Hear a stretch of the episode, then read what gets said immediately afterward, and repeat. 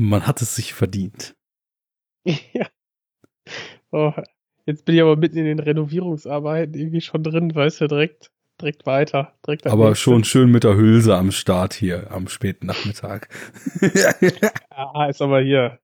So. Ach so. Der Rest Energy. Monsterhülse. Kein guter Pilsator. Hätte ich mir aber auch verdient. Natürlich, auch das hast du dir verdient. Ja, was haben wir uns denn gemeinsam verdient hier heute in dieser frohen Zusammenkunft nach Feierabend? Ja, mal wieder so ein mal wieder so ein Netflix äh, Filmchen. Ist das auch ein Original gewesen? Nee. Nee, ne? Ähm, das war eingekauft. Der ist auch jetzt vor kurzem auf Blu-ray und DVD rausgekommen und ist einfach nur recht schnell auch auf Netflix gelandet. Mhm. Ja, ich sag einfach mal Hallo, liebe Hörer, und wir sind drin. Und die Rede ist von Berlin Syndrome. genau. Jens Megüster, ja. hast du von dem Film überhaupt schon mal irgendwas gehört gehabt? Oder einfach nachdem ich den in die Runde geschmissen habe, gedacht, ja, es liegt ja auf Netflix rum, guck ich mal. Ja, auch von mir erstmal schönes Hallo an die Zuhörer und äh, willkommen im Horror, Horror Oktober Teil. Hast du es auf dem Zettel? Teil äh, X. 12. ah, Nummer genau. 12. Und ähm, ja, als du das in die Runde geschmissen hast, habe ich mich an eine Podcast-Folge des Nerd Talk erinnert, die darüber nämlich auch mal gesprochen haben, weil der wohl auf dem ähm, Fancy Filmfest Nights, glaube ich, lief. Ja, falls ich genau. mich denn nicht ganz irre. Genau. Und äh, ja, da hat er, glaube ich, hat er da überwiegend Kritiken bekommen? Oder durchwachsen? Also ich hatte das auch bei Nerd Talk damals tatsächlich gehört und habe auch also so generell ein bisschen Resonanz zu den Fantasy Filmfest Nights dieses Jahr mitgekriegt, die ein bisschen durchwachsen war. Also die letzten Mhm. Jahre da war immer, ja, weiß ich, ob Riesenbegeisterung, aber ich glaube, da waren viele der Besucher schon relativ angetan über die Filmauswahl. Und ähm, dieses Jahr war das ein bisschen mau und ich weiß noch, Nerd Talk nannte den so als einen der wenigen, ja, besseren Filme, nicht, nicht unbedingt als Highlight so, aber schon, schon einer, der den Abend da oder den ganzen Tag, den man da ja im Fünf-Film-Marathon Samstag und Sonntag sich gibt, ähm, dann doch aufgewertet hat. Und Ja, so ähnlich hatte ich das dann auch im, im Kopf, aber ja, hat sich halt irgendwie so vermischt mit, glaube ich, der allgemeinen Lage der Film Fantasy, Fantasy Filmfest Nights. Ja, und ähm, ich, du hattest den dann vorgeschlagen, ja, den einfach mal so zu schauen und hatte ich dann auch nichts gegen, weil ja, Interesse war bereits schon da. Und ja, dann haben wir uns den angeguckt. Und ähm, ja, ich hatte halt nicht keine, keine großen Erwartungen. Und die wurden auch ähm, erfüllt, glaube ich. das ist schon mal was. Also erstmal natürlich schön hier, ne? Podcasts äh, befruchten andere Podcasts im Programm. Wir hören bei Nerd Talk von Filmen und äh, placen sie jetzt selber in unserem Horror Oktober. Das ist doch eine feine Sache. Ich hoffe, wir können auch ein paar Hörer dazu motivieren, den zu gucken, weil ich habe jetzt irgendwie noch nicht mitgekriegt, dass überhaupt Großleute sich mit dem Film auf irgendeine Art und Weise beschäftigt haben. Ich muss natürlich auch sagen, dass ich so in den letzten zwei, drei Monaten die Blogosphäre zumindest und irgendwie auch solche Plattformen wie, wie Moviepilot oder Letterboxd nicht mehr wirklich im Blick hatte, weil ich einfach äh, auch was hier die eigene Planung betraf, ganz gut Kette gegeben habe. Aber ich habe es jetzt spaßeshalber mal aufgerufen. Ähm, Release war ja so vor zwei Monaten ungefähr, vielleicht anderthalb. Und das Ding hat jetzt irgendwie auf Moviepilot äh, 260 Bewertungen gerade mal. Also ist jetzt nicht so der explosionsartige Durchbruch dieses Dings. Ähm, da müssen wir mal ein bisschen moderat die Werbetrommel rühren, glaube ich. Also ähm, deine, deine erste Einschätzung ist aber dann auch eher positiv. Auf jeden Fall. Daraus. Auf jeden Fall. Okay, dann kommen wir hier vielleicht ein bisschen in eine Diskussion, weil bei mir ist es eher so, ja, hat ein paar äh, gute Ansätze, aber vielleicht nicht so bis zum Ende gedacht.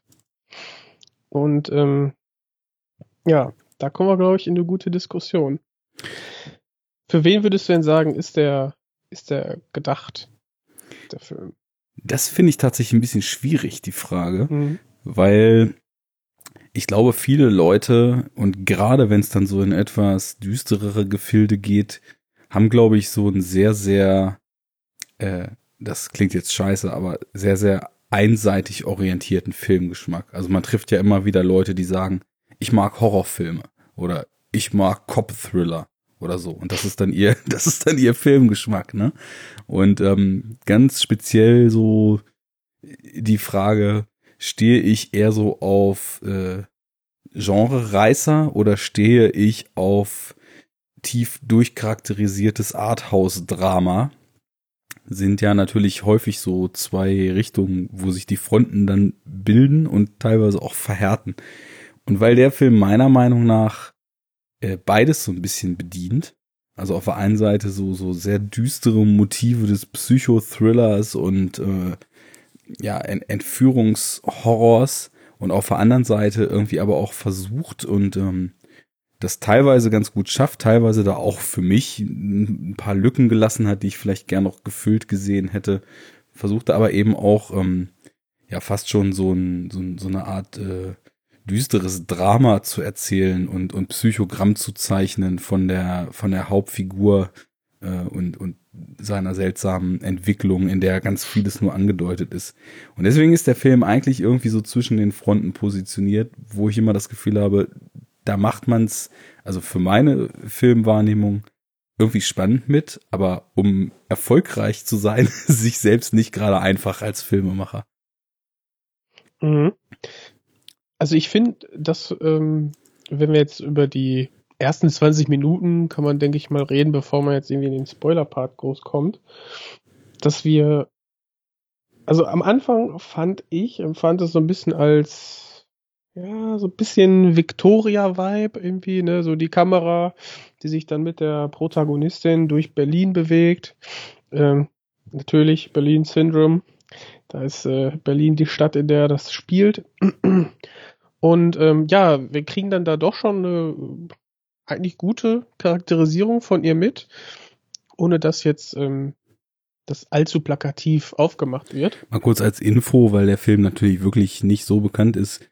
Sie äh, heißt im Film Claire, wird gespielt von Theresa Palmer, ähm, die mir irgendwie bekannt vorkam, aber ich muss es nachgucken.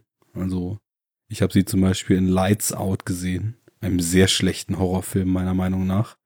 Und ähm, in Triple Nine und dem Point Break Remake hat sie auch mitgespielt. Ähm, Triple Nine. Ja, genau. Hm. Und so einige, na sagen wir mal, so, so seltsame Fantasy-Blockbuster der letzten ja. Jahre. So wie äh, Hexo Rich. ja, genau. Absolute Power Fantasy. Was wäre, wenn Gott real wäre und wir alle fehlgeleitete christliche Fanatiker? Sie spielt ja die, ähm, äh, die Schwester, glaube ich. Mhm. Ich weiß nicht, ob das Ich, ich habe den nicht, nicht gesehen, im Film. Ach, muss er auch nicht. Mhm. Außer will sich mal wieder richtig schön aufregen. Aber wir können auch mal so ein Kriegsfilm-Ding wir machen, wir machen mal so, so ein Kriegsfilm-Triple mit äh, potenziellen Totalausfällen. So Hacksaw Ridge im Triple Feature mit Act of Valor und American Sniper oder so. Boah, ich bin Act of die sogar alle geguckt, ey. Ist die Frage, ob wir dafür einen wertvollen Podcast-Slot opfern wollen, aber es könnte, glaube ich, unterhaltsam werden, wenn ich in Random Mode komme. Aber ich finde, glaube ich, den Act of Valor dann am schlimmsten, weil der zum einen mega pathetisch ist und so, so gar keine Rücksicht mehr nimmt auf ähm, irgendwie Befindlichkeiten und einfach von der Story kannst du auch nicht reden. Er ist mega lahm und auch die Action war schlecht. Also, das ist echt ein Milf, äh, Film für die Tonne. Also. Das habe ich erwartet, als ich den Trailer und die Beschreibung gesehen und gelesen habe, ja. Ja, ja, ja. Aber zurück zu Berlin Syndrome. Ähm, Ist fies in diesen Episoden, ne? Sich immer so nach einer Minute schon wieder zum eigentlichen Topic zurückfinden zu müssen. Da ah, blutet einem die Seele. die, die zweite Hauptperson ist Max Riemelt. Mhm. Ähm, genau, ein deutscher Schauspieler und den kennt man vielleicht aus hm, also Freier Fall.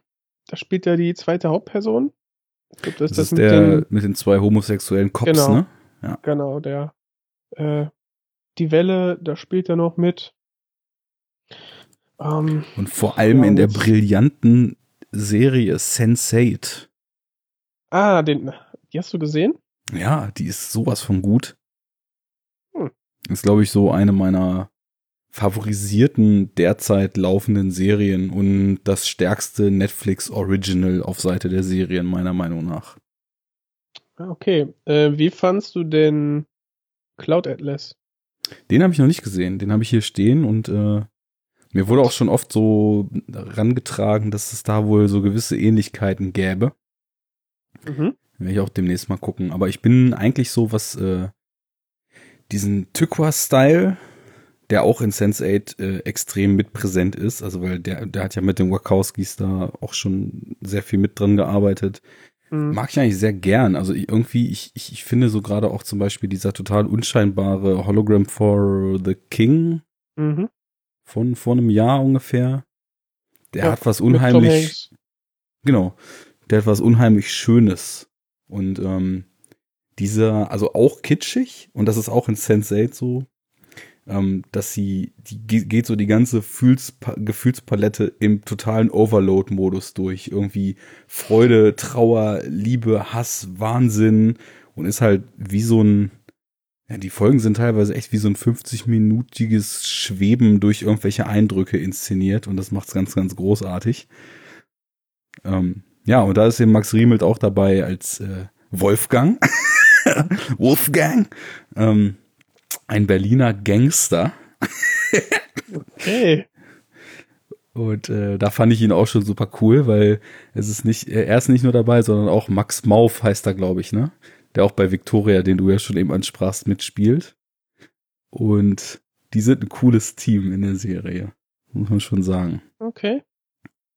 Ja, ey, was hier so in der letzten Zeit an Serien äh, rausgehauen werden, an auch hier in dem Podcast an, an Tipps, ist ja, ja, ist eigentlich der Wahnsinn. Kommt man gar nicht mehr hinterher. Wer soll das alles gucken? Ja, die ganze Zeit. Ähm, ja, und äh, die dritte im Bunde ist dann die ähm, Regisseurin Kate Shortland, von der ich vorher noch gar nichts gehört habe. Nee. Wie sieht's bei dir aus? Äh, ich kannte sie auch überhaupt nicht. Ähm, ich hatte jetzt nur dann so im Vorfeld schon gesehen, dass der Film halt so aus, als australisch gecredited wird. Und ähm, das hatte ich auch im Vorfeld schon gesehen. Und da sind halt gleich zwei äh, Punkte dann dabei gewesen, die mein Interesse so geweckt haben. Weil zum einen war ich ja so über den generellen Plot schon aufgeklärt. Der ist ja Mhm. super einfach umschrieben und das, da wolltest du ja, glaube ich, auch drauf gerade hinaus. Ähm, Ja. Können wir gleich nochmal kurz umreißen. Und fand halt total interessant, was eben in diesem ja auch doch sehr männlich dominierten Horror-Psychothriller-Genre, was eine Frau eben aus diesem Stoff macht. Und ob äh, da eben eine ganz andere Perspektive vielleicht drin zu finden ist. Und auf der anderen Seite, ja, Australien kenne ich auch noch nicht so viele Filme. Deswegen war ich aufgrund der zwei Faktoren dann auch nochmal doppelt gespannt, was da so rumkommt. Mhm. Ja, also, aber spielen äh, tut er halt in Berlin und wurde auch, glaube ich, da gedreht, oder? Also, Scheint so. Also, die haben ja auch zig Außenaufnahmen, die ganz offensichtlich dann tatsächlich auch in, in Plätzen, die man irgendwie kennt oder dann auch Ja. schon so selber war. Und jetzt würde Fabi sich wahrscheinlich eingrinsen, weil wahrscheinlich wieder die Hotspots von vor seiner Haustür in Kreuzberg da irgendwie für den Dreh genutzt wurden. Äh, aber ja. Und so die Haus Häuser und Vorgärten, die man da so sieht, das ist schon äh, deutsch. Also das könnte man schon gut als Deutsch erkennen. Ja. Ähm, Würde mich wundern, äh, wenn das jetzt in Australien dann genauso aussähe. Dann sähe Berlin sehr, äh, dann sähe Australien sehr interessant aus. Ja.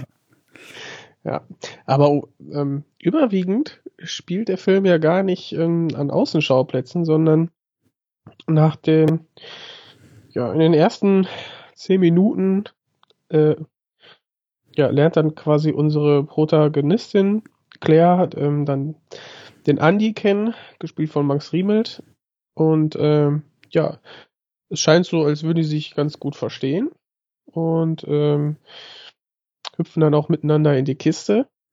Und ähm, ja, ich glaube, am Morgen danach äh, findet sich Claire eingeschlossen in der Wohnung wieder und kommt nicht raus.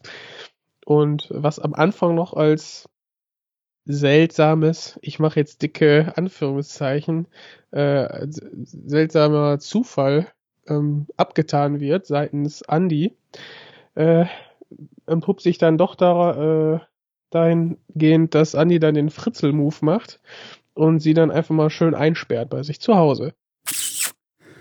Mhm. Und dann beginnt eigentlich der Film äh, oder die Plothandlung, weshalb sie, ja, weshalb der Film hier im Horror Oktober ist. Genau. Ähm, wir haben quasi einen Creep, der das, das arme Mädel in seiner Wohnung gefangen hält und auf sehr, sehr passiv-aggressive Art und Weise ähm, ja, ihr so mitteilt, dass das jetzt auch erstmal eine Weile so bleiben wird und ähm, dass das doch aber eigentlich gar nicht so schlimm sei, weil sie täten sich doch lieben, so mehr oder weniger. Und äh, ja, eine sehr, sehr unangenehme Zeit der Gefangenschaft beginnt. Mhm. Und ähm, ich, um jetzt gleich mal direkt ähm, ja, die Gegenposition einzunehmen, bis dahin fand ich den Film ganz gut, wirklich. Ähm, auch nett eingeführt, so die, die Beziehung und gute Atmosphäre. Man muss auch dazu sagen, dass ähm, äh, Claire, ist, wie heißt die Schauspielerin jetzt nochmal? Theresa Ähm, Palmer. Theresa Palmer ähm, eigentlich auch sehr gut spielt und ähm, sich auch nicht zu schade ist, äh, sehr weit zu gehen. Und ähm, das tut dem Film gut. Und sobald dann die Prämisse aus dem Sack ist, finde ich, legt der Film dann irgendwie eine Vollbremsung hin und er stritt so ein bisschen auf der Stelle bis eine Viertelstunde vor, vor Ende. Das fand ich echt schade. Okay, das habe ich tatsächlich gar nicht so empfunden. Also ich, ich mochte den Anfang auch schon so ganz schön. Es war einfach ganz, ganz nett aufgebaut, wie sie in Berlin ankommt und dann eben erstmal versucht, sich so ein bisschen zu akklimatisieren und dann lernt sie da halt irgendwie auch andere Backpacker mehr oder weniger kennen, aber ist alles so total oberflächlich. Und wie sie ihn so kennenlernt, ähm, da hat erstmal so die ganze Inszenierung und auch das Schauspiel mir erstmal eine glaubhafte Chemie zwischen den beiden verkauft. Und als dann diese, ähm, diese Gefangenschaft losgeht, also auf der einen Seite hat die, hatte mich das doch schon echt gut gepackt, weil ich seine Figur total unberechenbar fand. Also ich, ich habe ihn die ganze Zeit nicht verstanden. Wir, wir sehen Mhm. ihn dann ja auch nicht nur in der Wohnung, sondern auch zum Beispiel in seinem Alltag als Lehrer, denn er ist ja beruflich Lehrer. Und Hm. auch da ist er ja ganz seltsam zu seinen Kollegen und wirkt so ein bisschen so, so, so soziopathisch und sozial inkompetent, aber wird eigentlich immer noch so an die Hand genommen.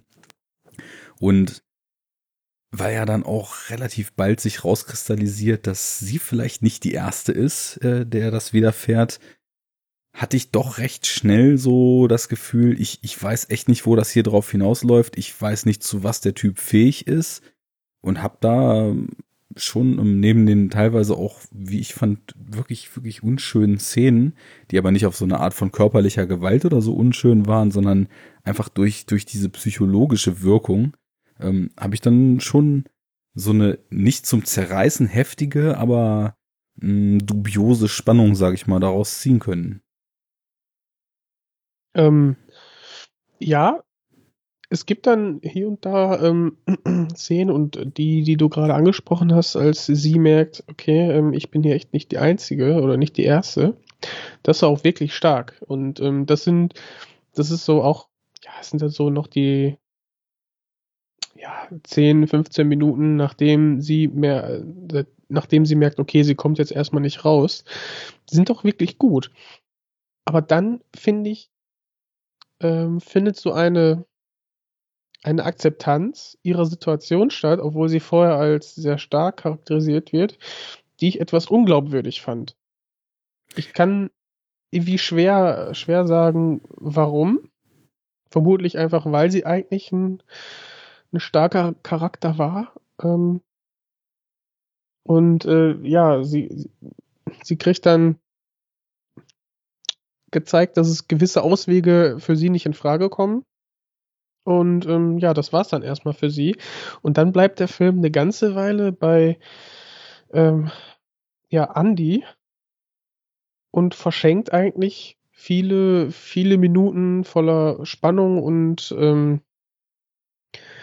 ja, irgendwie so, so dieses unangenehme Gefühl, was du beschrieben hast, dass man, dass der Film dann mehr versucht, äh, so den, den den Kidnapper zu charakterisieren, was aber eher schlecht als recht funktioniert, weil er dann ja so ein bisschen auf ähm, ja, Plattitüden hängen bleibt, irgendwie, ne? So, ja, und schwieriges Verhältnis zum Elternhaus und äh, äh dann, ich will jetzt nicht so viel verraten, wir sind ja noch nicht im Spoiler-Part. Mhm.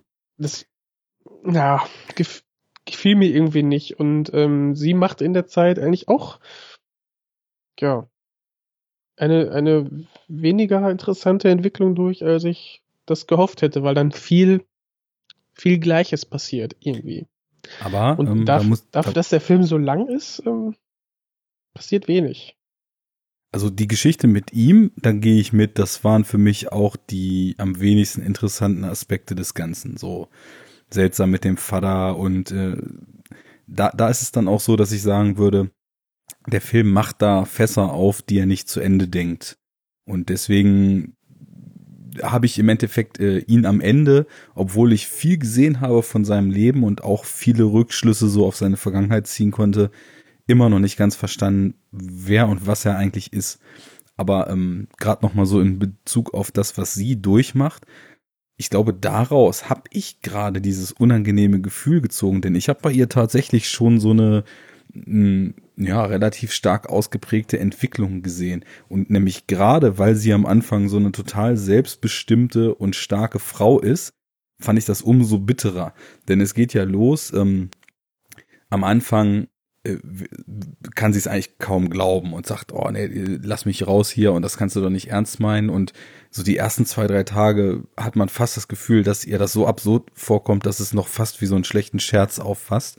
Dann geht sie so in diese Rebellierphase über und irgendwann kommt ja eine totale Resignation, weil irgendwann merkt sie halt einfach, der Typ ist total durch und der wird mich hier nicht rauslassen und fängt dann über so einen Prozess an, ja, wie so eine so eine Anpassungstaktik zu fahren. Und ich habe da die ganze Zeit noch so die Hoffnung mit drin gesehen, dass sie denkt, wenn sie einfach nur dem, was er will, perfekt entspricht, so dass sie dann zum Beispiel auch diesen Nagellack der, des vermeintlichen Voropfers da irgendwo findet und auch benutzt und ähm, in, genau in die Richtung geht, ihm einfach zu genügen. Und da kommen x Szenen, wo ich dachte, boah, ist das, ist das auf so einer psychologischen Ebene auch irgendwie total gewalttätig und ekelhaft, wie sie quasi wie so ein Stück Fleisch von ihm am Bett gefesselt wird und irgendwelche ekligen Polaroids er aufnimmt von ihr das und war, sowas. Ja, aber das, das sind ja so die ersten 15 Minuten, nachdem sie in diese Situation geworfen wurde. Das fand ich ja auch noch stark.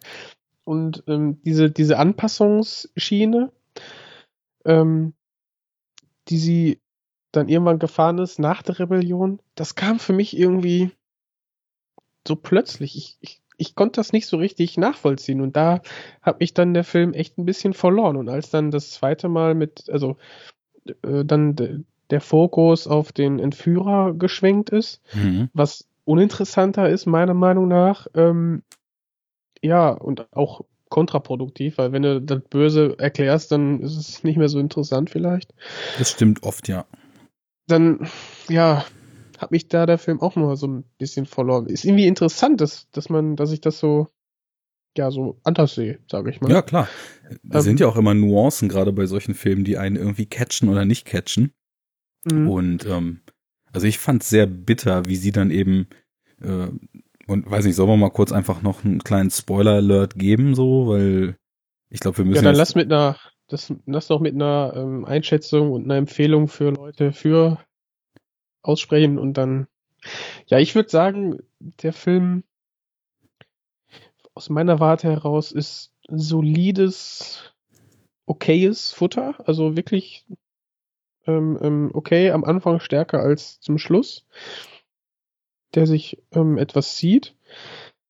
Allerdings hat der ein, zwei Gewaltspitzen, die ähm, auch dann doch ganz eindrücklich sind. Also ähm, je nachdem, wie wie gewohnt oder sattelfest man äh, in Horrorfilmen ist, wird man das eher weg, weglächeln, aber wenn man den unter einem Thriller-Aspekt guckt, dann haben die Szenen dann doch schon in sich.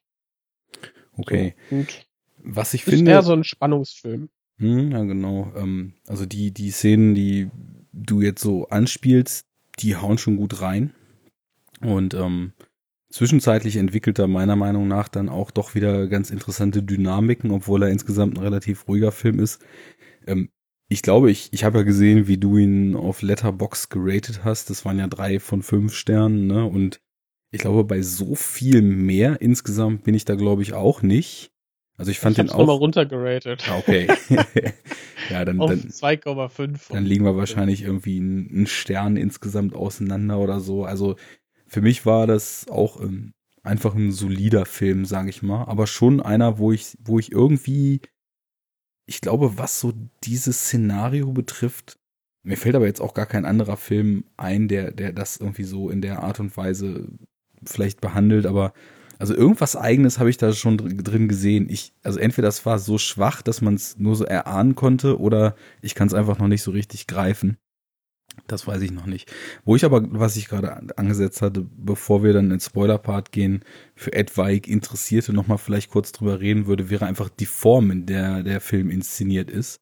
Mhm. Weil die fand ich echt gut. Also das war definitiv ähm, handwerklich ziemlich gelungen. Also es ist schon so, so ein bisschen so eine Indie-Optik zwischendurch, ne? Also wie sich ja, das so als Sundance-Optik so etabliert hat. Ähm, hm.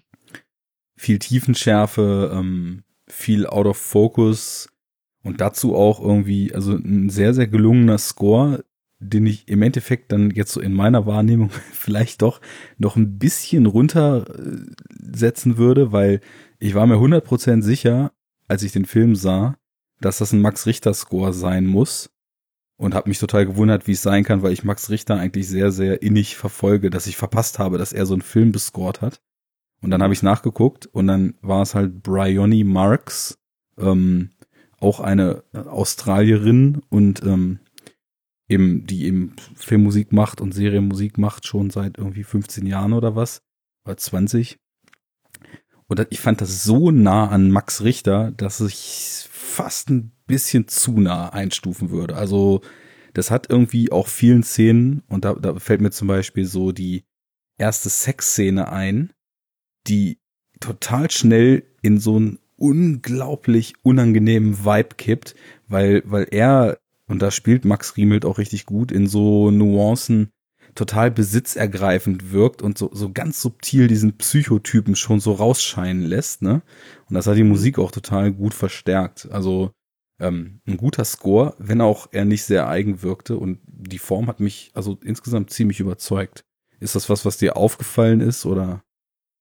Eher weniger. Ähm, ja, er hat so diesen typischen Indie-Look, sag ich mal. Ich habe jetzt kurz im Vorhinein geschaut, ob ich irgendwo das Budget finde. Hast du da irgendwie äh, einen Anhaltspunkt?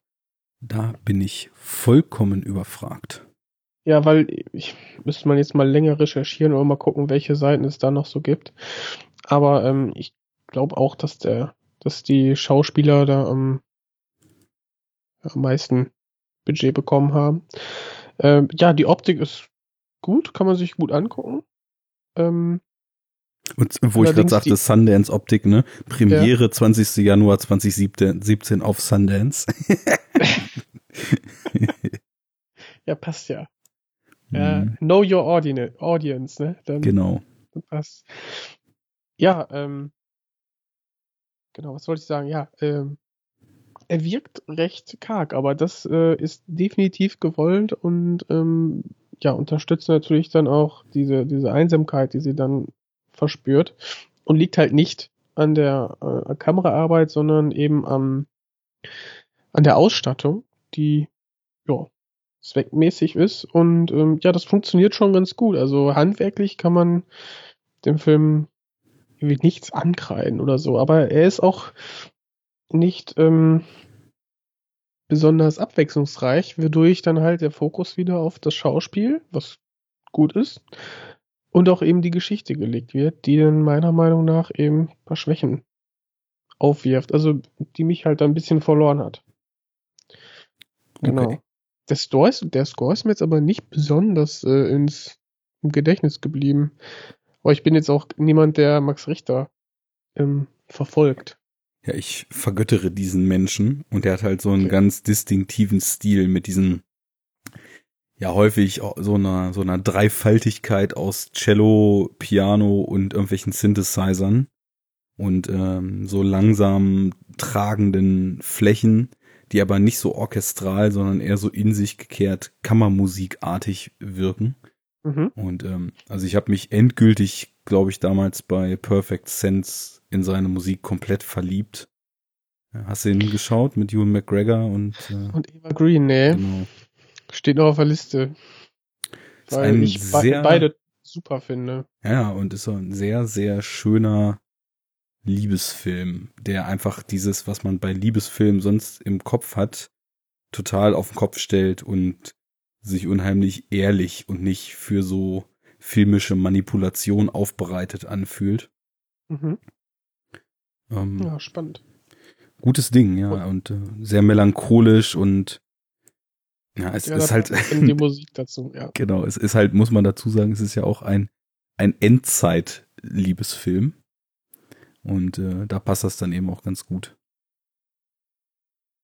Mhm.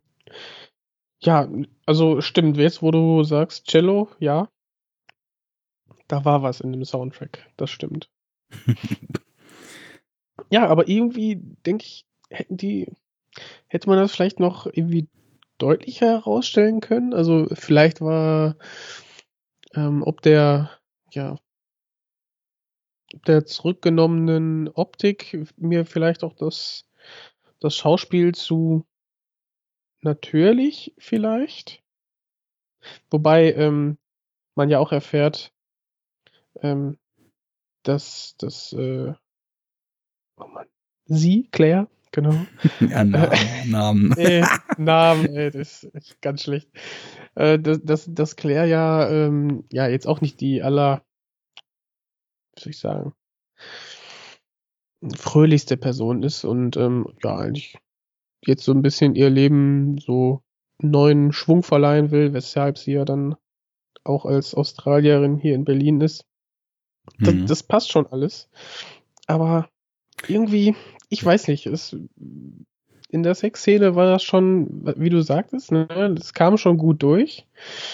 Ähm, aber warum sie dann spätestens, okay, jetzt aber wirklich, äh, Ja, also Spoiler ich, dann, ich, ne? ich setz mal, wir setzen mal den Spoilermark und äh, also ich von mir, also auf jeden Fall so eine gewisse Empfehlung von dir mit Einschränkungen, so Ja, okayisch, ja. genau. Also, Spoiler. Weep, weep. I, I, I. Spoiler Alert. Bomberklotz, Genau. Mann. Das war die Dancehall-Siren gerade. Miep, miep, miep. Ich hab's auch versucht, aber ich weiß nicht, ob ich dann übersteuere. Das ist halt immer. Ich glaube, ich besorge mal hier so eine, so eine Gashupe. Deine Ton kommt an, wie die glatte von der Baby Popo. direkt ins Ohr des Zuhörers. Ähm, genau, es ist ja irgendwie so komisch, dann drumherum zu schlawenzeln. So, jetzt aber hier äh, Butter bei die Fische. Mhm. Äh, bei der ersten Sexszene bleibt's nicht. Nach der ersten ist sie eingekerkert sorry, äh, eingesperrt in der Wohnung, die allerdings äh, die einzig bewohnte ist in einem Häuserblock, was ich sehr genial fand, die Idee. Mhm. Ähm, weil da kannst du dann wirklich tun und lassen, was du willst.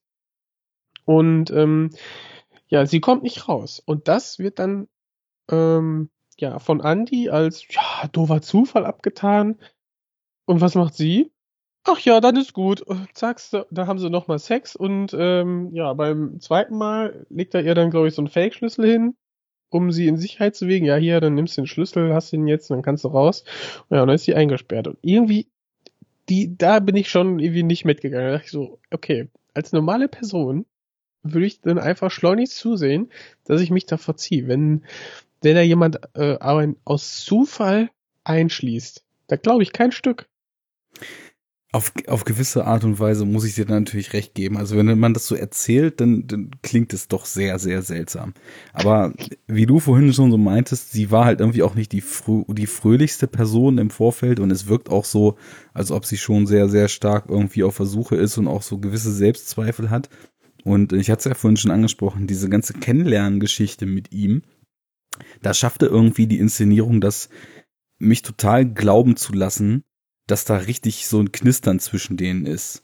Und er wirkt ja auch in den, also am Anfang vor allem in den normalen Situationen, wie so ein total grundguter Typ, ne? Also hat so wirklich total zwei Gesichter. Oder beziehungsweise ist so psycho, dass irgendwie der, der Wahnsinn und diese, diese besitzergreifende Nummer immer hinter so einer Saubermann-Visage zurückbleibt.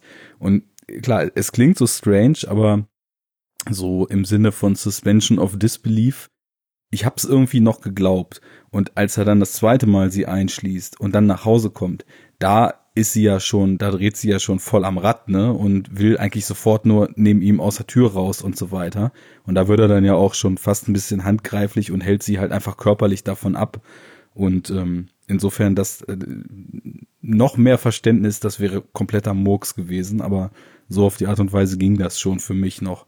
Ich kann aber die, die, die Zweifel daran verstehen. Das ist dann vielleicht irgendwie fast ein bisschen zu horrortropig, wo man dann oft so denkt, Freunde, was macht ihr denn da eigentlich für eine Scheiße? Benehmt euch doch einfach mal wie denkende Menschen. Und ja. das, ja, das ist auch dann oft, ähm, was ich was ich dann einigen Horrorfilmen dann noch ankreide, dass dann von mir aus das Suspension of Disbelief nicht ausreicht. Ich akzeptiere nicht die, die Handlungswendung und kann die einfach so gutieren, weshalb ich dann rausgeworfen werde. Und weil der Film die ersten 20, 30 Minuten eine andere Ausgangssituation darstellt, sondern nämlich eine, die sehr realitätsnah ist, ähm, ja, muss ich dann ähm, sagen, passen ein, zwei Charakterentscheidungen für mich halt nicht so ins Bild. Es ist cool, wenn andere sagen, ja, irgendwie kann ich doch, doch eher akzeptieren, aber das hat bei mir, ich glaube, daran liegt es einfach, dass, dass wir da so diesen einen, so diese, diese einen Stern auseinanderliegen irgendwie, mhm. dass er dir so ein bisschen mehr äh, was gebracht hat, mhm. der Film. Weil ich muss sagen, ich habe mich dann hier und da doch ein bisschen drüber geärgert, habe ihn aber natürlich jetzt dann nicht abgeschaltet oder so, ne? Äh, das wäre ja meine Filmehre, äh, wäre dann ja verletzt. Außerdem wäre ich Und unsere Podcast-Pläne. genau, genau. Ja, wie fandst du den Film? Ja, keine Ahnung. Ich habe nach 20 Minuten ausgeschaltet. Er ist der größte Scheiß, den ich je gesehen habe. Das stimmt ja nicht.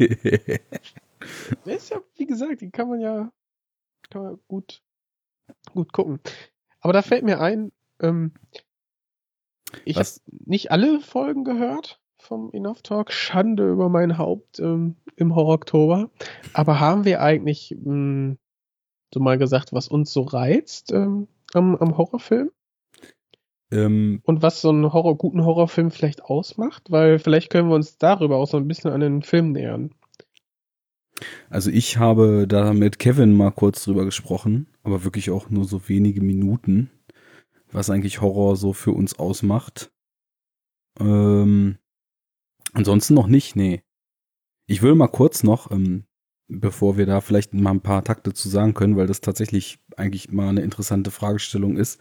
äh, nochmal kurz so ein bisschen auf das Ende und ihre Entwicklung so gegen Ende eingehen. Ähm, mhm. Weil, wie du ja schon sagtest, irgendwann wirkte das fast so, als ob sie ihre Situation dann akzeptiert hat. Und irgendwie fand ich das total niederschmetternd, weil also im Vergleich einfach zu dem, was sie vorher war, sie eigentlich nur noch wie so eine leere Hülle wirkt. Und ich, ich weiß jetzt gerade gar nicht, ich habe irgendeinen Film so als direkten Vergleich im Kopf, wo auch irgendjemand immer so, so schwer misshandelt wird und sich gedanklich in eine völlig andere Welt flieht und quasi so, ja, in Gedanken so ihre eigene Welt baut, um, um sich die letzte Würde einfach nicht nehmen zu lassen. Ich weiß nicht mehr, was es so für ein Vergleich ist, vielleicht fällt es mir noch ein, dann reiche ich es mal nach. Ähm, also es war auf jeden Fall nicht, der, also der macht es auch, aber nicht Lovely Bones von Peter Jackson, weil ich den ganz, ganz schrecklich finde. Also misslungen schrecklich, ne? Aber. Ach, ehrlich? Ja, ja. Ah, warum? Ja, das ist ein Film, da habe ich die Filmehre hinter mir gelassen und habe, als, als sie das erste Mal in dieser Kitsch-Welt da ankommt, gedacht, den Scheiß gebe ich mir nicht weiter. Ja, aber äh, die Szene halten sich, glaube ich, echt im Grenzen. Ähm, ist, glaube ich, eine äh, Romanverfilmung, oder? Aber die. Ja, okay. Ähm, naja, ist egal. Auf jeden Fall, worauf ich hinaus jetzt schwer wollte. sagen, also ist, aber ich, ich finde gerade am Anfang, okay, hm, passt eigentlich. Ist er auch halt sehr stark und was dann passiert, ähm, ja, sehr deutlich. Aber guck den ruhig mal zu Ende. Ich weiß, mir gefiel der eigentlich. Ja, wenn ich die 700 Filme auf der Watchlist durch habe, mache ich das mal. Naja, also, also zumindest äh, so bei ihr. Ähm, ich fand eben dieses subtile Schauspiel schön, weil sie, nachdem sie dann eben ja, wie du schon ansprachst, nach dem krassen Gewaltausbruch, wo sie ihm da den, den Hammer, äh, der Quatsch, den, den Schraubenzieher oh, oder das, ja. Mhm. ja, Schraubenzieher war es, den sie gefunden hat, in die Hand rammt und dann versucht so zu fliehen. Und die Szene hat mir auch total gut gefallen, weil sie ist nicht so, dass sie wie normalerweise in einem Horrorfilm alles falsch macht, und es ist nicht so, wie man sagen würde, das schafft doch kein Mensch, der unter Adrenalin steht, egal wie lange er sowas geplant hat, in so einer Situation alles richtig zu machen.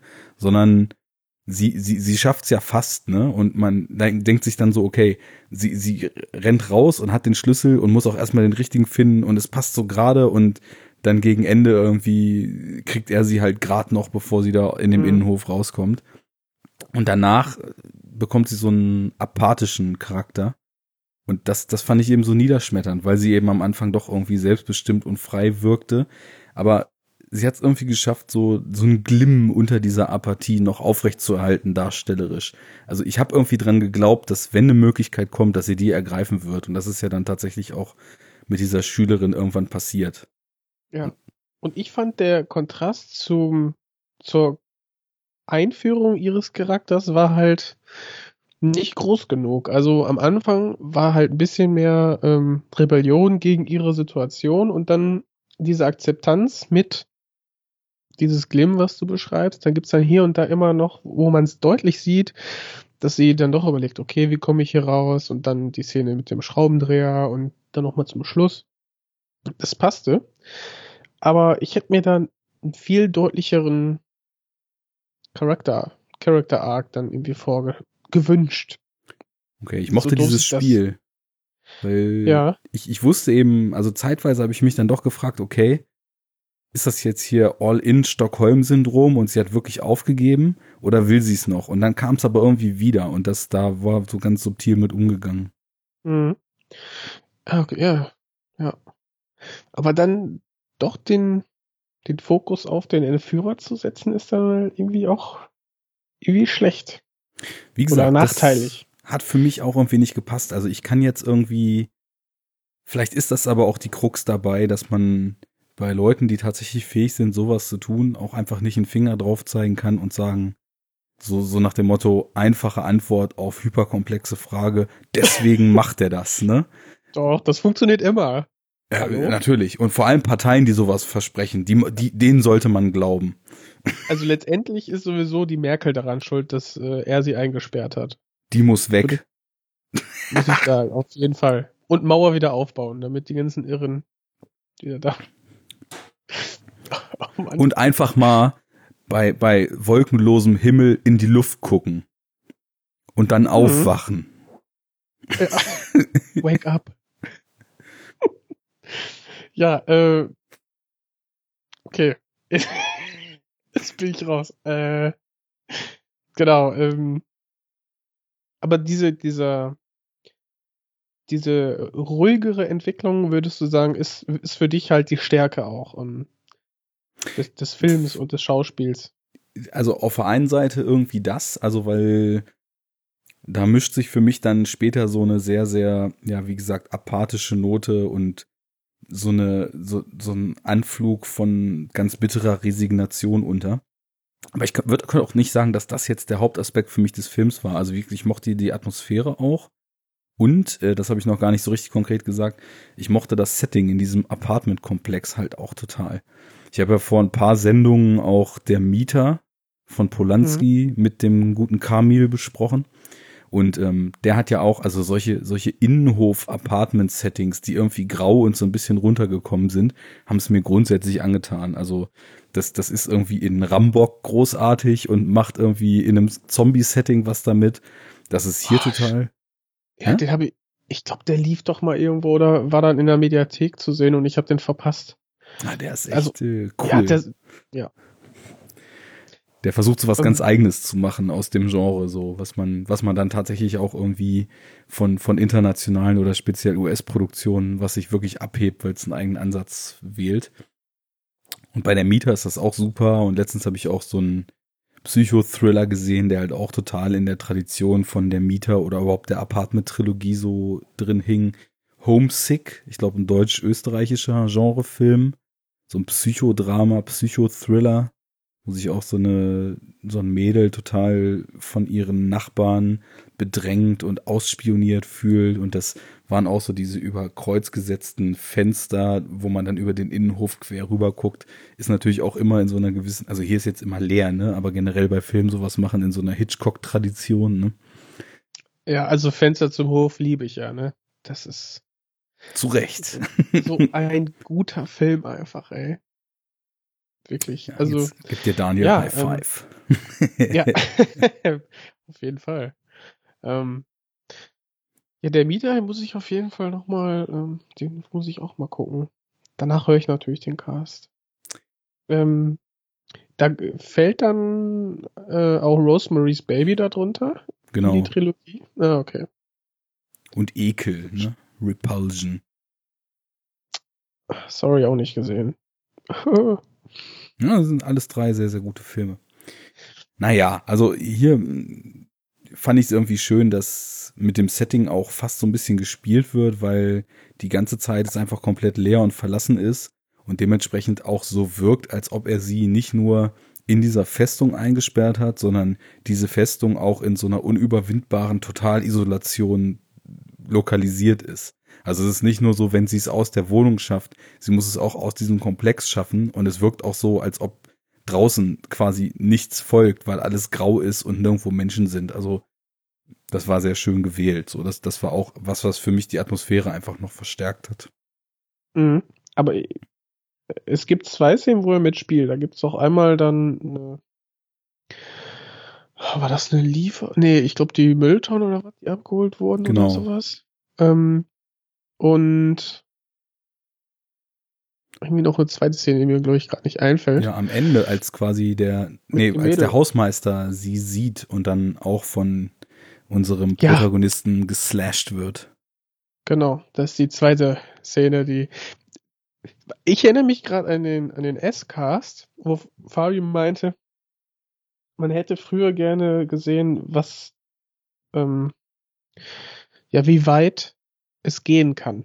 Mhm. Wo ich dann ja eingeworfen habe, ja, hat man doch am Anfang gesehen, aber okay, kann ich verstehen, dass man diese Szene, die alle Welt kennt, die hat man dann schnell wieder vergessen.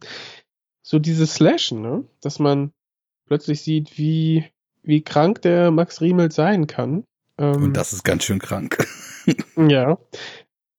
Das, das jetzt, das am Anfang und danach dann, oder, oder direkt nach dem, ich weiß nicht, keine Ahnung, so diesen Kontrast. Ich glaube, das fehlt mir irgendwie so, diese, diese, diese stärkeren Kontraste, die den Film oder die sonst äh, äh interessant gewesen wären, die dann äh, am Ende dann wieder auftauchen. Okay, da habe ich mich, glaube ich, eher so an die kleinen Zeichen äh, gehangen und die quasi so ergriffen, weil dadurch, dass immer wieder auf so ganz feine Art und Weise, und das fand ich wirklich sehr schön und subtil, so eingeflochten ist, dass es eben vorher dieses andere Mädchen gab und immer wieder so kleinere Hinweise auf sie. Ich weiß gar nicht, ob Claire dann auch irgendwann Fotos gefunden hat. Bei mir ist jetzt, glaube ich, schon knapp drei Wochen her, dass ich den gesehen habe, aber. Genau, irgendwann kommt sie ja in diesen einen Raum, der sonst ähm, nicht genau der äh, Raum erreichbar ist. Hm, der ist auch so ein Mysterium am Anfang, wo ja. man echt so quasi so eine Schlachtbank hinter vermutet und dann ist es aber trotzdem nur so irgendwas total Weirdes, wo ein Massagesessel. Genau, wo wo der gute Andy dann irgendwie so scheinbar irgendwelche seltsamen Assoziationen mit hat und wie so ein Psychopath da drin sitzt und ins Leere guckt. Aber so Die, genau. Das Mädel vorher. Bild, ne? Bitte? Äh, sie findet dann ja das Poesiealbum, wo dann ganz viele Fotos und Polaroids zu sehen sind. Die irgendwann die dann auch, mhm. Genau, die dann auch zeigen, okay, sie ist nicht die Einzige. Und dann gab es äh, ganz zum Schluss ein Bild, das konnte ich schwer einordnen. War das er selber in so irgendwie, weiß nicht, Frauenunterwäsche als Polaroid? Das sah entweder aus wie, wie ein kleiner Junge oder eine sehr zierliche Frau. Oder sollte das die Mutter gewesen sein? Ich war mir da nicht sicher. Kann es auch nicht sagen. Was mir das sagen sollte. Ja. Ja, irgendwie so unklar. Also wenn er es war, dann wäre das ja auch wieder so ein kleines Puzzlestück, was irgendwie dazu dienen würde, ihn zu charakterisieren. Aber wie gesagt, das, das ist für mich irgendwie das große Defizit, dass nicht, dass ich am Ende nicht weiß, wie tickt er denn jetzt eigentlich wirklich und wonach sehnt er sich eigentlich oder was sind die Sachen in seinem Leben, die ihn zu dem gemacht haben, sondern dass ich das Gefühl habe, das Drehbuch will mir was darüber erzählen, aber es kam nicht so richtig an. Und das, ja. das fehlte mir dann einfach tatsächlich. Mhm. Tja. was würdest du sagen, charakterisiert den Film ähm, denn als, als Horrorfilm? Ja, das ist für mich und das ist, glaube ich, so ganz generell irgendwie eine, eine Geschichte, die für mich total Horror an, so, so als Ganzes ausmacht, ist ähm, das Gefühl des unabdinglichen, drohenden Unheils in so einer sehr diffusen Form. Also es ist natürlich auch ähm, die stetige Präsenz von so einer psychischen Gewalt, und ähm, eben das, das, das dubiose Gefühl am Horizont, dass dieser psychischen Gewalt noch viel schlimmere und auch körperliche und auch äh, endgültige Gewalt folgen kann und wahrscheinlich wird. Und daraus entsteht für mich dieser beklemmende Horror-Thrill. Und ich glaube, Beklemmung Natürlich können viele Filme beklemmt sein. Also äh, ein, ein äh, Thriller wie Sicario ist auch hochgradig beklemmend und ist natürlich alles andere als ein Horrorfilm und hat auch nie irgendwas mit Horror zu tun. Aber mhm. so Beklemmung und und Ach, ähm, wobei die die einen am Anfang ne die Menschen in der Wand. Ja. Das sind schon Bilder. Aber ja, Sicario wird man ganz klar als Thriller ähm, mhm. einstufen. Und bei Berlin Syndrome ist das ein bisschen diffuser. Ne? Wird man schon sagen, ja, diese, dieses Einsperren ist schon eher ein, so dieses, was das Gefühl von Beklemmung und ähm, Angst vor geschlossenen Räumen vielleicht hervorruft. Hm. Und das sind ja, ja, triggert auf jeden Fall das Unwohlsein, das Unbehagen, was dann charakteristisch ist für, für den Horrorfilm oder für gute Horrorfilme. Würde ich auch sagen. Also, ja, es ist leichter, sich dem Film ähm, drüber zu nähern, was er alles nicht ist. Und als, als zu sagen, ja, das ist ganz klar ein Horrorfilm, weil so, so eindeutig wird schwierig, finde ich. Kann man vielleicht das gar nicht so, so ähm, festmachen. Ja, ich, ich merke halt, dass für mich auch der Begriff sehr, sehr weit ist und dass ich die Grenzen total schwer ausmachen kann. Also, äh, na klar, also was kein Horror ist, das kann man irgendwie immer relativ schnell sagen, aber also für mich ist Horror immer eher eine gefühlte Sache beim Schauen, als dass ich mich da erstmal so rein an irgendwelchen Motiven abarbeite. Also, weil irgendwie ein, ein Vampir oder ein Zombie oder irgendein Monster in einem Film vorkommt, sagt das ja noch gar nichts über das Genre aus, den ich dem Film jetzt zuordnen würde. Und da fällt mir jetzt zum Beispiel eine Frage ein, die auf Twitter vor ein paar Tagen aufpoppte. Da hat äh, der gute, ja, und obwohl ich jetzt Devils and Demons schon ein paar Mal gehört habe, weiß ich seinen Vornamen noch nicht. Auf Twitter Mirishikiari, ne? äh, hatte die Frage gestellt, ob man so eine Filme wie Under the Skin oder Black Swan als Horrorfilm einstufen Ach, würde. Das habe ich auch gelesen. Ja. Und äh, da ging so eine gewisse Diskussion los und da waren total viele Leute so ganz klar nein, auf gar keinen Film, die äh, Fall, die Filme haben noch gar nichts damit zu tun. Und, und bei ich, Black Swan wäre ich halt echt überhaupt nicht, könnte ich das, äh, würde ich schon sagen, dass der ganz klar Horrorelemente hat. Ja, genau. Da gehe ich auch und, mit. Ähm, Under the Skin, oh, ja, das ist auch total schwierig, ähm, da zu sagen, ähm, zu sagen, ja, das ist äh, kein Horrorfilm, weil so eindeutig finde ich das nicht, aber den, den kann man sowieso sehr schlecht in, in ein, ein Genre, sag ich mal, pressen. Der hat von ganz vielem was und ist ja. trotzdem was ganz anderes. Hm? Der, das ist echt, echt interessant. Ich habe den damals mit äh, zwei Kumpels geguckt in der, in, äh, in der WG-Küche auf einem ganz kleinen Bildschirm. Ey, wir waren so gefangen von dem Film. Das war der Hammer. Mhm. Das echt, Prinzip kenne ich. Ja. Aber ich habe zum Beispiel bei Under the Skin gemerkt, die Wirkung des Films war so immens auf mich, und auch so zerstörend beim ersten Mal, dass ich danach richtig, also so ein, wie so ein, wie so ein, in so einem Trance-Zustand war. Und ähm, da habe ich eben auch gemerkt, also klar, nichts an diesem Film ist jetzt irgendwie nach klassischem Maßstab Horror, aber der erschafft halt so ein seltsames Gefühl zur Welt und nicht nur der, Pro der Protagonisten im Film, falls man das überhaupt so nennen kann, zu der Filmwelt, sondern der überträgt das so auf einen selbst und challenged und hinterfragt auf so eine ganz großartige, aber nicht minder perfide Weise auch das eigene Verhältnis zur eigenen Welt und äh, zum, zum Leben an sich. Und zeigt eben auch, dass solche, also der, der Horror ist zum Beispiel, dass er zeigt, dass solche Dinge wie Gefühle zu haben und menschlich zu sein, wenn man die wegnimmt, aber trotzdem noch ein Mensch übrig bleibt, was dann eigentlich für eine für eine schreckliche Hülle nur noch übrig ist. Ich muss halt an die Strandszene so denken gerade, ne? Und beziehungsweise mhm. an die zwei Strandszenen. Die erste und dann das Wiederkehren, was noch viel, viel schrecklicher ist halt, ne? Mhm. Und ähm, deswegen, das ist für mich so der Horror. Und wie du bei Black Swan auch sagtest, also ich finde gerade so bei Psychothriller und bei Filmen, die so mit, mit Wahrnehmung und mit so weirden Eindrücken spielen, da kann ich das eigentlich kaum auseinander differenzieren. Also Psychothriller haben für mich fast immer Horroranleihen und äh, mhm. ich finde es eben auch schön, wenn reine Horrorfilme, die ich dann auch häufig ohne so Doppelböden und so weiter weniger interessant finde, als welche, die eben, die eben versuchen, noch in Köpfe von Figuren und so einzudringen. Finde ich aber trotzdem schön, wenn die dann eben auch wieder in die andere Richtung Anleihen haben. Ja, so ganz klar würde man Slasher und, und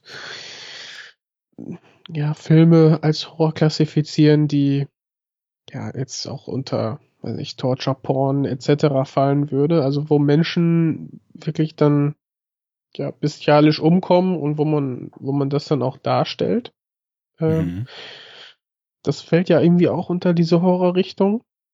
Ähm, dann Filme, deren, deren Ziel es ist, ja, Unbehagen beim Zuschauer auszulösen. Ich glaube, das ist das, was viele immer so Gruseln nennen, oder? Ich, ich kann mir da mal so wenig drunter ich das vorstellen. immer verstanden. also, ja, halt dieses Unbehagliche, ne, so uh, weirde vielleicht, was dann immer, immer mehr angezogen wird. Und ja, unter, unter Letzteres würde ich dann auch Berlin-Syndrom einordnen.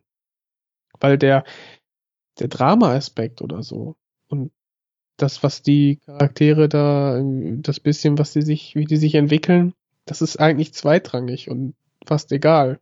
Das wirkt fast wie Füllmaterial. Es ist interessant, wie sie in die Situation der Gefangenschaft kommt und ähm, wie sie darin ja sich verhält. Mhm. Und da, dadurch wird halt diese Klaustrophobie und, und diese Angst, das Unbehagen dann auf den Zuschauer ähm, ähm, übertragen. Und wenn dann noch ein, zwei ähm, ja, Gewaltspitzen da reinkommen, so als Ausbruch, ähm, dann würde ich das schon irgendwie so, so in die Horrorrichtung packen. Ja, es, es sind halt dann einfach wieder so einzelne Elemente und, und einzelne Empfindungen, die man so als Horror einstufen könnte. Und das Ganze ist aber natürlich nicht irgendwie ein rein rassiger Horrorfilm, wie es jetzt, ja, ist eine gute Frage. Welches Beispiel fällt einem denn da zum Beispiel ein? Ich weiß nicht, aus jüngster Zeit würde ich sagen, so die James Wan Spukfilme zum Beispiel. Insidious oder Conjuring oder solche Geschichten. Oder ich dann, gesehen, null Interesse. sollte man aber mal gucken. Ja, vielleicht. ich bin, ohne Scheiß, also beim letzten Horror Oktober habe ich gemerkt, dass wenn ich mir gute Horrorfilme raussuche, ne, von wegen, ähm, die man irgendwie mal gehört hat, die gut sein sollen, ähm, wo man hier und da, man kriegt ja dann so Verlinkungen mit, ne, Schauspieler XY, ah, der war auch da gut, dann guckst mal nach, okay, der hat in einem Horrorfilm mitgespielt, äh, Regisseure, Drehbuchschreiber, wie auch immer dann merke ich, ey, Horrorfilm kann was. Mhm. So, wenn, wenn die gut sind. Aber da ist auch so viel Mumpitz dabei, ähm, in diesem Genre, dass, dass mich das teilweise echt, echt abschreckt, ähm, ja, das weiter zu gucken. Oder, oder da, da ein großer Fan zu werden. Aber ja, wie gesagt, der letzte Horror Oktober hat so ein bisschen ähm, hat mich da so ein bisschen in die, in die Richtung gebracht, äh, da doch nochmal ein, zwei Blicke mehr zu riskieren. Es ist ja auch ultra vielschichtig. Wir haben jetzt seit ein paar Jahren diese Slow-Burner-Entwicklung wieder, dass wieder so Filme kommen, die eben auf so klassische Spuk- und Grusel-Suspense setzen, wie zum Beispiel eben Insidious und Co. oder Sinister oder die Ty West-Dinger mit House of the Devil oder Innkeepers oder so. Das sind alles Filme, die ich gerne mag, weil ich mag halt Filme, die sich primär über Atmosphäre definieren. Und ich mag irgendwie ruhige, langsame Filme und die schaffen das gut, einen wirklich krass auf die Folter zu spannen. Da steckt aber auch ansonsten nicht viel mehr drin. Also das ist halt, und das ist eben auch eine Kernsache im Horror, das ist halt reiner Selbstzweck. Das sind Filme da, um einen, die sind da, um einen atmosphärisch zu packen. Und mhm. wenn das funktioniert, ist ein cooler Film und wenn nicht, kann man da gar nichts mit anfangen. Und äh, aber auf der anderen Seite ist es ja eben auch noch viel mehr. Du hast Slasher angesprochen, dann gibt's irgendwie diese ganze Giallo, was ja tatsächlich erstmal primär eher Krimis sind, aber dann ja auch später viele Anleihen so auf Italo-Horror und so hatten, überhaupt den Italo-Horror. Es gibt das, das Terror-Kino, wo irgendwie von, von Wes Cravens Frühwerken äh, oder der, der französischen Härtewelle irgendwie die Sachen reinfallen. Ja, also gerade Wes Craven ist, ist für mich auch jemand, ähm, und also da gibt's immer mehrere Ebenen und der hat auch oft dann diese, ähm, ich glaube nach, ich weiß nicht, Hills Have Eyes und dann Last House on the Last Left. House on the Left, da, genau. Genau, und danach hat er eigentlich immer eine absurde und witzige ähm, Komponente noch in seinen Filmen. Und die, die bereitet den, den Film meiner Meinung nach immer so eine gewisse Würze und wirken dadurch viel interessanter. Wenn ich jetzt an People Under the Stairs zum Beispiel denke, der total, der dreht total durch. Das ist so geil.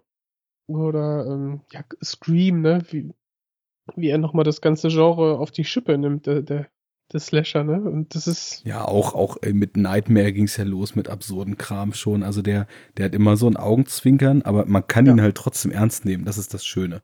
Da driftet es ja. eben nicht so komplett in die Horror-Comedy oder Groteske ab. Und bei der, bei der Terror-Kino, ähm, das ist einfach das, was du sagst, ähm, die setzen da pur auf auf die Reaktion des Zuschauers, aber die, die drücken nicht nur auf den Nerv, die, die sägen den quasi an, ne? Und ja. das ist dann auch nochmal irgendwie eine besondere Herangehensweise, ne? Die, so die, diese Schraube einfach zu, zu überspannen irgendwie. Das finde ich auch völlig legitim, weil ähm, es ist natürlich auch so, dass, dass die Emotionen, die man hat, wenn man die Dinge so sieht, total vielschichtig sind. Und das kann eben auch so eine totale Abstoßung und, und äh, so ein totales angewidert sein und eigentlich nicht aushalten können, was man da vorgesetzt bekommt. Sein ja. völlig legitimer Ansatz, finde ich auch. Und da spielen natürlich dann auch wieder äh, ja die Angst vor vor den Dingen, die man da sieht, auch eine gewisse Rolle, weil die Filme bauen ja auch immer so Szenarien oder häufig, wo quasi dem, dem jedermann einfach solche, solche Dinge passieren. Und äh, das triggert dann natürlich einfach auch diesen Gedanken, das dürfte eigentlich keinem Menschen passieren, was ich da gerade sehe. Ähm, insofern ist es eine ganz andere Wirkungsart. Es ist dann eben nicht Spannung, sondern eher Ekel, Abstoßung und, und geistige und körperliche Zermürbung. Genau, und dann gibt's ja noch diesen, diese, diese Schreckkomponente, ne, so dieses Geisterbahn-Phänomen, was dann durch die ganzen Jumpscares dann nochmal, ähm, ja, oder besonders durch Jumpscares äh, hervorgerufen wird, ne, dass man diesen Spaß daran hat, sich äh, zu erschrecken in einer Umgebung, dass man sagt, okay, nach den 90 bis äh, 120 Minuten ist es vorbei und äh, dass man in einer gesicherten Atmosphäre sich gruselt und erschreckt. Hast ja? du diesen Spaß? Bei Jumpscares? Hm? Ich finde ein, zwei, drei in einem Film kann man machen so. Wenn, wenn der Film darum aufgebaut ist, gefällt mir das gar nicht. Dann sind wir ja. da, glaube ich, auch ungefähr auf derselben Seite, weil manchmal werden die auch geschickt eingesetzt und, und schaffen es irgendwie auch so in der Grundstimmung gut geerdet zu sein. Aber häufig ist es einfach nur ein dümmliches Mittel, um Uninspiriertheit zu übertünchen. Mhm.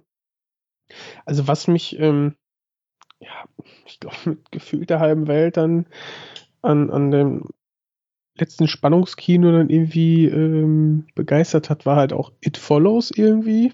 Ne, bist ja auch ein Riesenfan von. Oh ja, auf jeden Fall. Ähm, das ist dann eher so mein, mein Horrorfilm-Kino, weil es da total auf die Atmosphäre setzt und diese, da gibt's dann auch ein, zwei äh, Jumpscares und die sind auch toll und effektiv eingesetzt. Das war dann auch gut. Aber da hast du einfach eine Idee, die, wenn man die einfach auf die Realität umsetzen würde, ja, ziemlich ähm, beklemmend ist einfach. Und das war dann toll umgesetzt. Das ist so eher so mein Horrorfilm-Kino. Oder Black Swan zum Beispiel ist auch der Hammer, ne? Aber da hast du auch immer noch ein, zwei Ebenen mehr, die fernab von diesem Gefühl des, des Unbehagens, was primär ausgelöst werden soll, mhm. ähm, noch mehr bieten. Und ich glaube, davon bin ich einfach Fan. Und wenn ich das jetzt auf Berlin-Syndrom äh, umpole, muss ich sagen, ja, ich glaube daran, das ist halt dann auch wieder mein Hauptkritikpunkt gewesen, dass mir da irgendwie zu wenig drin war und ja. ähm, mir deswegen der vielleicht auch nicht so zugesagt hat. Ich glaube, daran liegt's. Ich glaube, ich bin da einer ganz heißen Sache auf der. Therapie und Selbsterkenntnis im Enough Talk. Ja, ja ich. Also, es hilft ja drüber zu reden und ich glaube, dass dieser Ansatz mir äh, das gerade aufgezeigt hat ich glaube, bei Horror ist es auch total schwierig zu verstehen, warum mag ich das eigentlich? Weil ich merke immer wieder, dass Menschen, die halt Horror per se ablehnen, überhaupt nicht verstehen können, warum man irgendwie Filme sehen will, die wahlweise einen erschrecken, die einen irgendwie so auf die Folter spannen, dass einem vor Spannung fast übel wird, die einem ekelhafte, widerliche, abstoßende Sachen vorsetzen. Und es ist auch immer total schwierig, das zu argumentieren. Aber ich glaube, bei den Horrorfilmen, die mir so richtig was geben, da bin ich auch voll auf deiner Seite. Gerade die beiden Beispiele, die du eben genannt hast, finde ich beide absolut großartig. Ähm, weil ich finde es halt dann auch immer so schön, die, die müssen für mich über die behandelten Themen auch, glaube ich, gar keine tiefgründigen Aussagen machen. Ich finde es einfach schön, wenn ich sehe, dass Filmemacher äh, Themen behandeln wollen und irgendwie versuchen, einen filmischen Ausdruck zu finden, in dem diese Themen mitschwingen. Und das ist jetzt zum Beispiel beim Beispiel Black Swan, ist es nun mal so. Also es geht halt irgendwie auf der ersten Ebene um dieses Erreichen, da in dem Ensemble mitmachen zu dürfen. Es geht aber irgendwie auch um Obsession, um, um äh, Drill im Aufwachsen und nicht zu erfüllende Erwartungen. Es geht um Selbstaufgabe und es geht in der dritten Ebene irgendwie um das Verschwimmen, Verschwimmen von Wahrnehmung, um den langsamen Einzug von Wahnsinn ja. äh, aufgrund von Stress, von Magersucht, von was weiß ich. Also da steckt unheimlich viel drin und das Ganze sieht dann auch irgendwie noch mega gut aus und hat einen brillanten Score und dann hast du halt in meinen Augen nahezu perfekten Film. Und It Follows behandelt halt auch irgendwie neben der extremen Spannung und der tollen Kameraarbeit und dem grandiosen Score super viele Themen da kann ich eben auch immer so richtig viel ziehen draus. Und dann ist immer so die Frage, auf, auf welcher Ebene funktioniert ein Film? Und so richtig gut finde ich halt immer nur die, wo, wo alle Ebenen super stark sind. Also zum Beispiel jetzt hier auch im Horror Oktober bei Under the Shadow, diesem britisch-iranischen Geister, mhm. weird, sonst was Film da hatte ich auch so das Gefühl, da hatte ich auch mit Lukas damals, äh, ja damals, seinerzeit, vor Jahren in der Episode, die vor zwei Wochen rauskam, irgendwie ordentlich drü drüber diskutiert. Und äh, er hatte da so ein bisschen den Einwand, dass diese Symbolik da drin eigentlich fast das Einzige war, was der Film zu bieten hat. Und da habe ich mir im Nachhinein auch noch so ein bisschen Gedanken drum gemacht. Und ja, es, es muss irgendwie beides sein. Also gerade wenn es mehrere Ebenen sind, dann, dann ist es auch ein Film, der hat Rewatch-Potenzial und der kann einem mehr geben als einen kurzen Thrill oder mehr als einfach nur das Gefühl, hier soll mir jetzt über Thema XY was erzählt werden, aber die Form ist eigentlich mir relativ egal.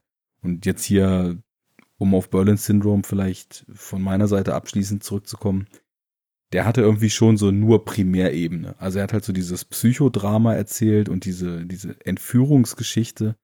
Aber für mich war es das dann irgendwie auch. Und falls er was für darüber hinaus erzählen wollte, ist es nicht geglückt.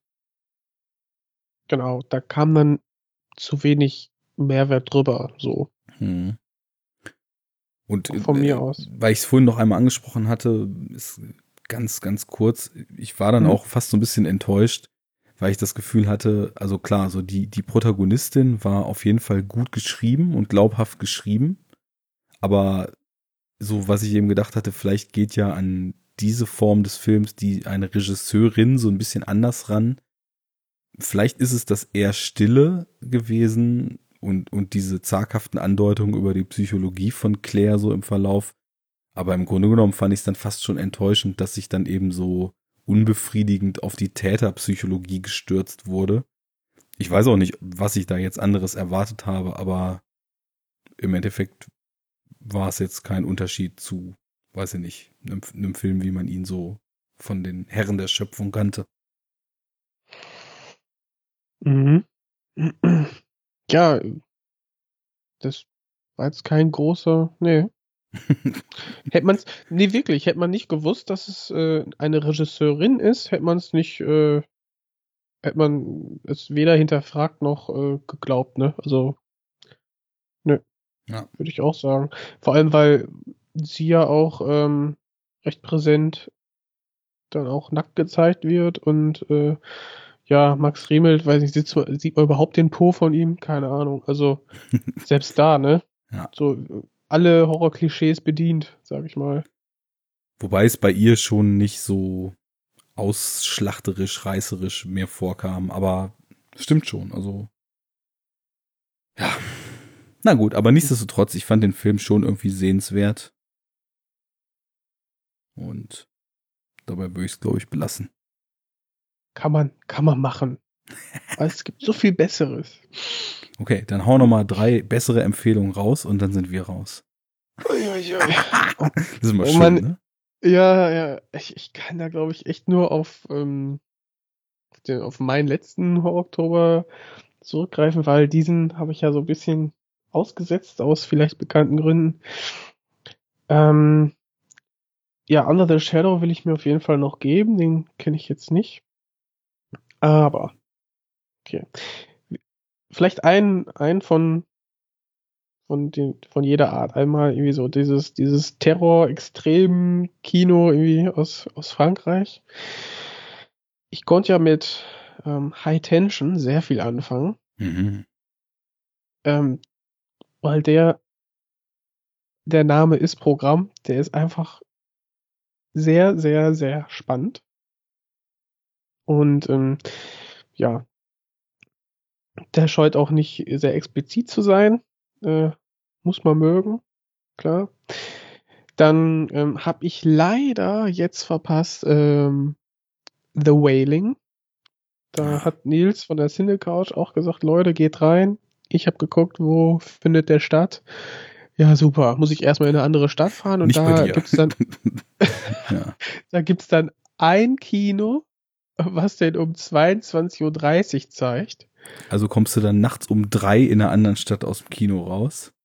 Genau, muss dann noch zurückfahren und äh, weiß nicht, wenn du dann ein paar Tage später aber ähm, deine Abschlusspräsentation hältst, äh, überlegst du dir zweimal. Und, und ja, allein hatte ich dann auch irgendwie wenig Bock und dachte, ach nee, äh, nee, Kacke, okay. Guckt man sich dann irgendwann nochmal an. Aber ich verspreche mir von diesem Film äh, quasi eine ähnliche, interessante, tolle Atmosphäre wie Cure. Und Cure habe ich auch das äh, im letzten Jahr gesehen. Das ist auch ein ja, asiatischer ähm, Horrorfilm. Ähm, so. Jetzt, wenn ich jetzt noch wüsste, ist das ähm, japanischer Film, ist das, gar kein koreanischer, genau. Und ähm, ja, der verbindet auch so ein bisschen das mysteriöse, übernatürliche mit einer sehr schönen ja, Spannung, Anspannung, mit einer sehr, sehr dichten Atmosphäre.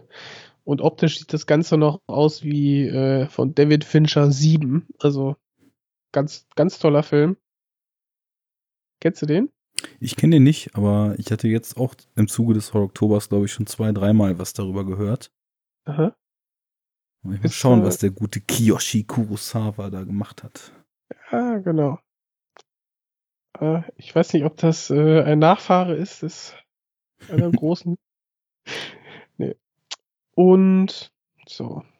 Drei hast du gesagt, ne? Ah. Tja, hm. ja, komm, mit Wailing waren das drei. Ich will dich nicht weiter quälen und äh, wir wollen ja auch schließlich für die Zukunft noch ein bisschen Pulver zum Verschießen überlassen. Ähm, Ja, was kommt denn noch? Was ist denn noch so äh, in den Ja, Startlöchern jetzt hier nicht im jetzt die, in diesem Horror-Oktober noch. Das wollte ich jetzt noch einmal kurz äh, pluggen, weil also Horror-Oktober sind ja eigentlich 13. Das war jetzt hier die 12. Es war noch eine Sendung geplant, die musste leider ausfallen, weil das Paket mit meinem Film irgendwie zwei Wochen gedauert hat und jetzt würde es irgendwie schwierig, dann auch einen Aufnahmetermin zu finden. Vielleicht war es das jetzt, weil wir sind ja weniger ambitioniert als andere Podcasts und wo andere 13 machen, machen wir dann 12. Einfach so als Zeichen. Ne? Das sind doch noch ein paar Tage, hallo? ja, da werde ich einen Großteil unterwegs sein, deswegen. Mal sehen, vielleicht Ah. kommt auch noch ein 13. Wir versprechen ja gern Dinge, die wir nicht halten. Also wenn ich jetzt Ja, sage, jetzt ist Ende, Ja. dann. Da kommt noch ganz sicher was. Jens, du darfst auch gerne eine Solonummer einsprechen, wenn du die Zeit hast. Kein Problem. Oh. Ja, also Hörer, bleibt gespannt, ne? Ich find's schon mal echt cool, dass wir jetzt hier quasi echt alle zwei, drei Tage eine Sendung rausgehauen haben und die auch immer noch runtergeladen werden. Also es kann anscheinend, echt, äh, kann anscheinend nie genug sein. Und ähm, ja, cool, dass wir es auch jetzt noch mal ein paar Mal geschafft haben, in unserer eigentlichen Besetzung was zu machen. Gute Sache. Und ansonsten äh, meinte ich eigentlich eher so, dass es ja auch im Enough Talk nicht nur im Oktober um Horror gehen darf. Und da können wir ja einfach so ein paar Sachen vielleicht einfach mal besprechen. Just like that. Einfach so. Und vielleicht gibt's ja noch Leute, die Blade Runner nicht gesehen haben.